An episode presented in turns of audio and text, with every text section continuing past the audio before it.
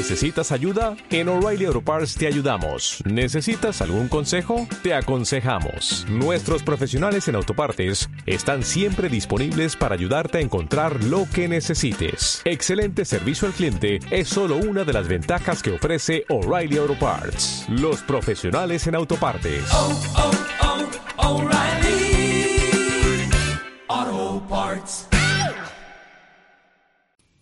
Hola, ¿cómo están? Les damos la bienvenida.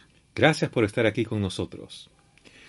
Cuando nos disponíamos a escribir esta enseñanza, vino en nosotros un título, Más allá de lo evidente. ¿Qué quiere decir? Es lograr ver más allá de lo que nuestros ojos naturales no podemos lograr ver. Así que veamos qué es evidente. Evidente dice que es tan claro y patente que no puede ser puesto en duda o negado. Ahora veamos qué es fe. La fe, según la Biblia, dice que la fe es la certeza de lo que se espera, la convicción de lo que no se ve.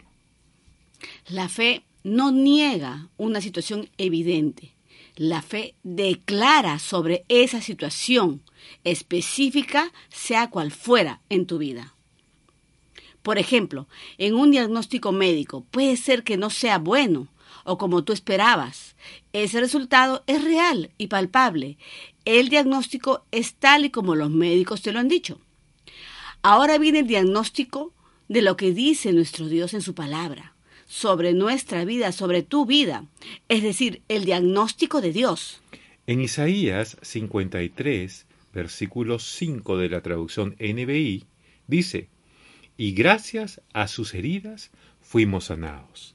En primera de Pedro 2.24 de la NBI dice, Él mismo en su cuerpo llevó al madero nuestros pecados, para que muramos al pecado y vivamos para la justicia.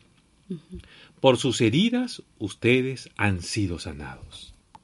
En Jeremías 33, versículo 6 de la traducción NBI dice, Sin embargo, les daré salud y los curaré los sanaré y haré que disfruten de abundante paz y seguridad. Entonces, no declares sobre tu situación real, pero tampoco la niegues, sino comienza a declarar palabras de fe, positivas, de vida, de sanidad sobre tu diagnóstico. En este caso, declara un diagnóstico de sanidad, de vida y no de muerte. Ten presente siempre que sobre el diagnóstico del hombre está el diagnóstico de Dios. En el Salmo 118, versículo 17 dice, No moriré, sino que viviré y contaré la grandeza de mi Señor. En otras versiones dice, en lugar de grandeza, colocan maravillas. Pero en el Salmo 118, 17 de la traducción NTV, dice, No moriré, sino que viviré para contar lo que hizo el Señor. No te enfoques en el problema, declara la promesa de Dios para ti. Tenemos que lograr vernos como Dios nos ve. Esta misma declaración la puedes hacer en diferentes áreas de tu vida, no solamente sobre tu salud, sino también lo puedes hacer sobre tus finanzas, sobre tu negocio, sobre tu trabajo, sobre tu familia, sobre las personas que están a tu alrededor. El problema del ser humano es que tratamos de entender el cómo, el cuándo y el dónde Dios hará. Y en eso tomamos mucho tiempo valioso en nuestras vidas, cuando la fe es creerle que Él lo hará a su forma y a su manera. En la Biblia nos relatan diferentes situaciones. Cuando la viuda, que no tenía que comer, le dio lo único que le quedaba a un profeta, y nuestro Dios, que es un Dios creativo, multiplicó el aceite para que tuviera sustento. En otro relato nos narra que el Señor Jesús y Pedro tenían que pagar sus impuestos. No se negaba a hacerlo. Ahí viene el milagro. El Señor Jesús le dice a Pedro, ve al lago y el primer pez que cojas, ábrele la boca y encontrarás una moneda para pagar tus impuestos y los míos. Igualmente sucedió con los panes y los peces de un niño, que fueron multiplicados para dar de comer a miles de personas. En estas tres situaciones, vemos que a pesar de las circunstancias, Dios siempre obra a nuestro favor, dándonos una salida a su manera de formas asombrosas.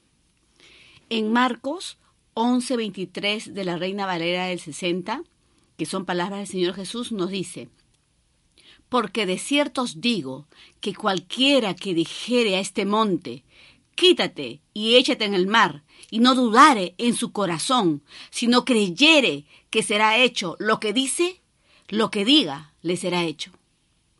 El mundo puede declarar de una forma y dar por hecho una determinada situación negativa. En cambio, la declaración de un creyente desata el poder de Dios sobre esa situación, dejando de lado lo que sientas, cómo lo veas y cómo lo escuches. La semana pasada hablamos que si logramos comprender y ejercemos diariamente una mentalidad de que Dios siempre está obrando cosas a nuestro favor en medio de cualquier situación, podremos enfrentar y confrontar cada situación por más difícil que parezca. En Marcos, capítulo 16, versículo 18 de la traducción NBB dice, estas son palabras del Señor Jesús, tomarán en sus manos serpientes. Cuando beban algo venenoso no les hará daño. Pondrán las manos sobre los enfermos y éstos sanarán. Esto es el poder del Señor Jesús delegado en nosotros. Siempre recuérdalo. Entonces, mientras el mundo confiesa una cosa, nosotros confesamos firmes en fe, declarando palabras de bien y no de mal para nuestras vidas. En Génesis 28:15 de la NBB nos dice, Estaré contigo y te protegeré donde quiera que vayas, y te traeré de nuevo sano y salvo a esta tierra. Jamás te abandonaré, sin haberte cumplido mis promesas. Recuerda que es el poder de Dios delegado en nosotros a través del Espíritu Santo, usando nuestras palabras. Tenemos que aprender a ver y declarar más allá de lo evidente. Yo creo ¿Y tú? Believe.